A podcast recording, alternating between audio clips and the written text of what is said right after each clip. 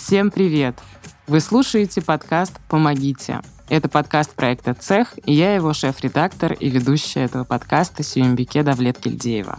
Как можно догадаться из названия, этот подкаст посвящен тому, как помочь самому себе в сложной ситуации. В ситуации, когда вы находитесь в состоянии стресса, будь то от работы, от личной жизни, от экзистенциального кризиса или от любой другой причины. Друзья, чтобы поддержать нас, пожалуйста, ставьте оценки в том приложении, в котором вы нас слушаете, и оставляйте комментарии. Это поможет другим узнать о нашем подкасте.